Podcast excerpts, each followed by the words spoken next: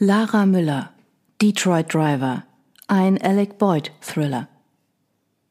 Prolog, Detroit, Michigan. Auf der Uhr am Armaturenbrett verstrichen die Sekunden.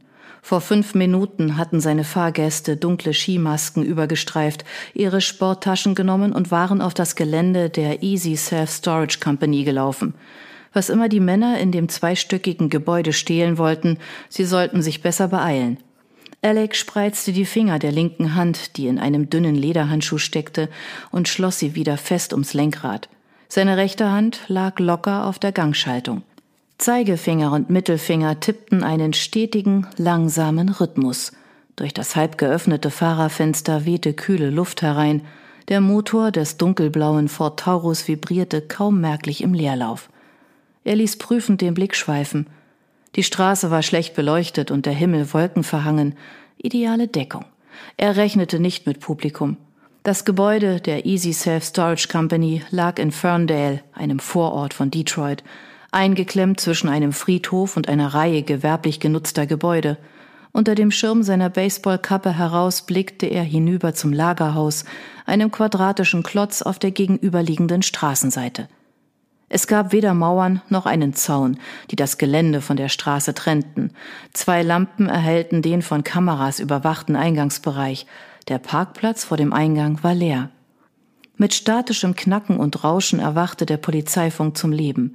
Der Empfänger, kaum größer als ein Walkie-Talkie, klemmte zwischen Alex rechtem Oberschenkel und der Mittelkonsole.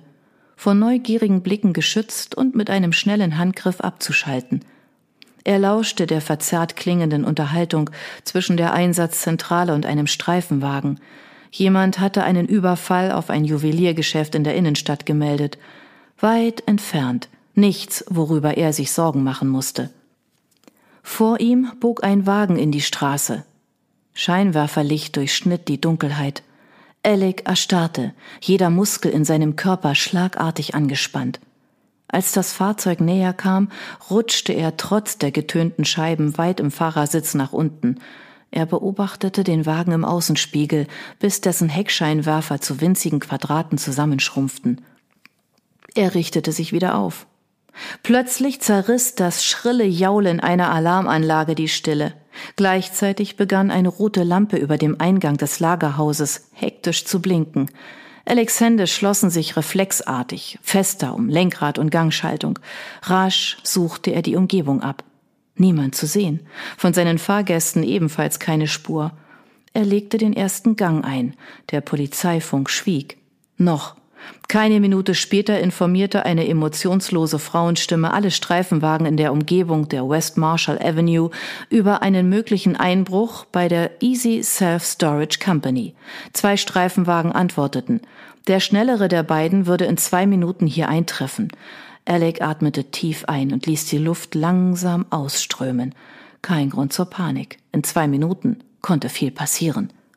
Hörte er Sirenen? Er senkte das Fahrerfenster weiter ab. Nein, bloß die Nerven behalten.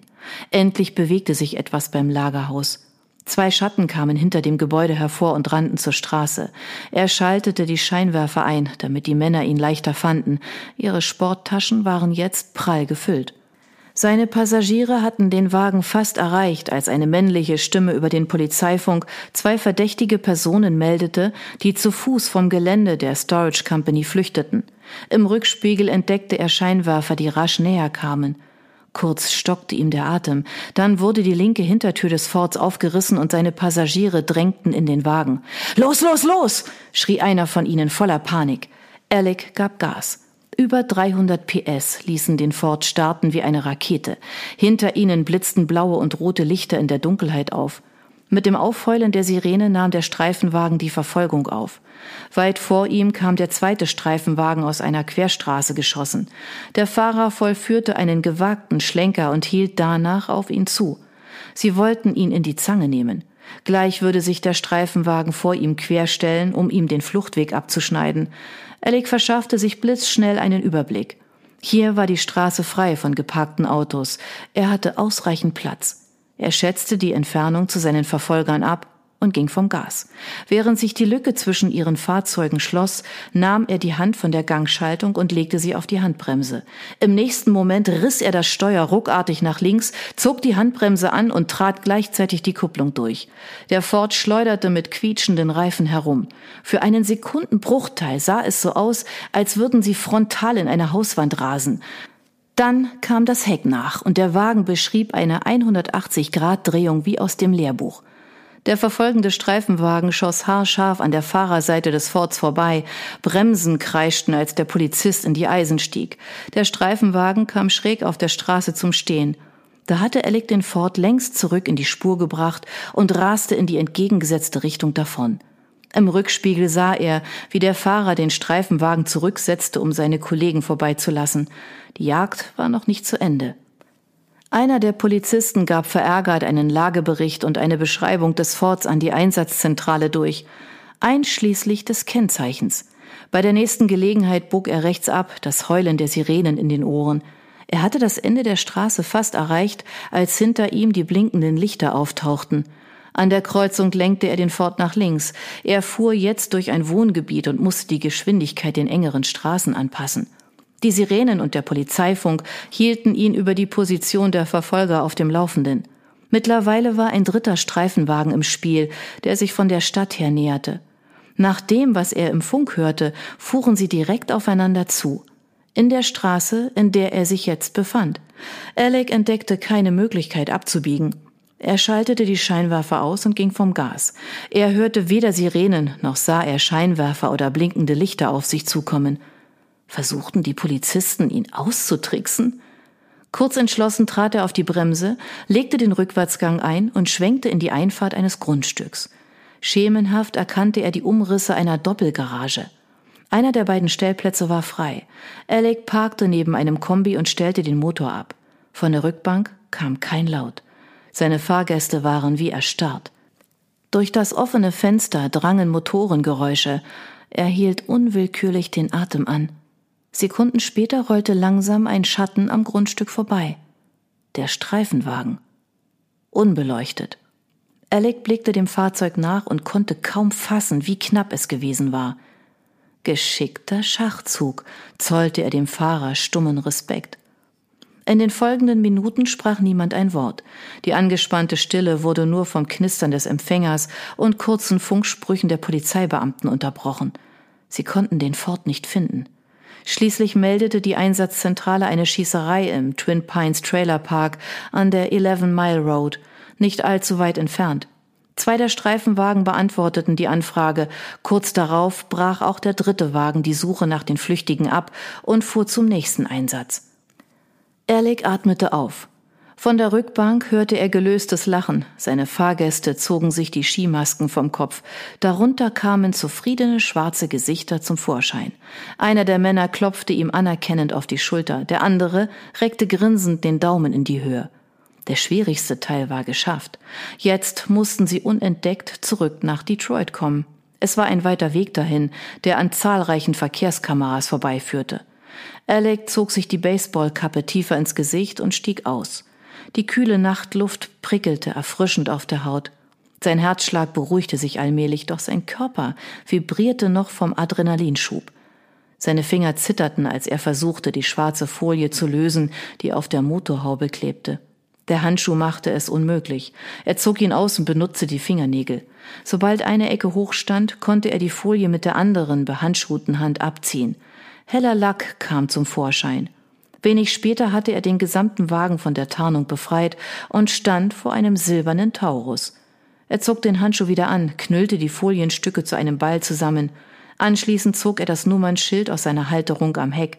Darunter wurde ein zweites Schild sichtbar. Er versteckte Folie und Nummernschild unter einer Hecke und stieg wieder ein. Das zweistöckige Wohnhaus im Blick startete er den Motor. Die Fenster zur Straße blieben dunkel. Die Bewohner verschliefen die Ereignisse vor ihrer Haustür. Alec legte den Vorwärtsgang ein und rollte vom Grundstück. Auf der Eight Mile Road, Detroits wohl berühmtester Straße, kam ihnen ein Streifenwagen entgegen.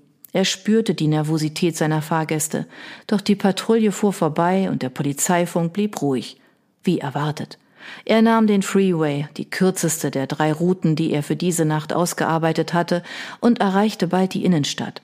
An einer Straßenecke im Vergnügungsviertel hielt er an.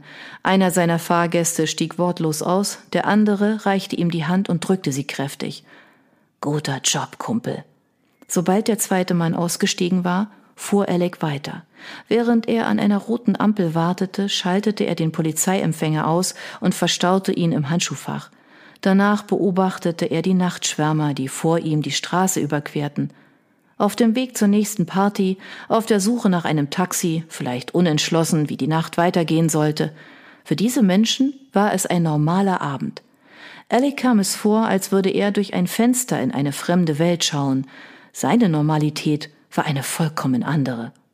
Wenig später bog er in eine ruhige Nebenstraße ab und lenkte den Ford in die Auffahrt eines Parkhauses. Er stellte den Wagen im zweiten Obergeschoss ab und platzierte das Parkticket gut sichtbar auf dem Armaturenbrett. Den Autoschlüssel legte er zum Polizeiempfänger ins Handschuhfach. Auf dem Weg zum Fahrstuhl zog er ein Handy aus der Jackentasche und schrieb eine kurze Textnachricht mit dem Standort des Wagens. Nachdem er die Nachricht abgeschickt hatte, schaltete er das Handy aus und warf es in einen Mülleimer. Wieder auf der Straße wandte er sich nach rechts und ging einen Teil der Strecke zurück, die er eben gefahren war. Hinter einer Kreuzung stand am Straßenrand ein betagter, dunkelblauer Dodge Daytona. Alec zog einen Autoschlüssel aus der Hosentasche, öffnete die Fahrertür und hielt inne. Auf der anderen Straßenseite lag ein Fitnessstudio, dessen Eingangsbereich selbst weit nach Mitternacht hell erleuchtet war. Hinter einer Milchglasscheibe zeichneten sich schemenhaft die Umrisse einer einzelnen Person ab, die auf einem Laufband trainierte. Er gab der Fahrertür einen kräftigen Stoß, damit das Schloss einrastete, und holte eine Sporttasche aus dem Kofferraum. Sein Körper summte und brummte wie ein Bienenstock. Wenn er die überschüssige Energie nicht abbaute, würde er heute Nacht kein Auge zumachen.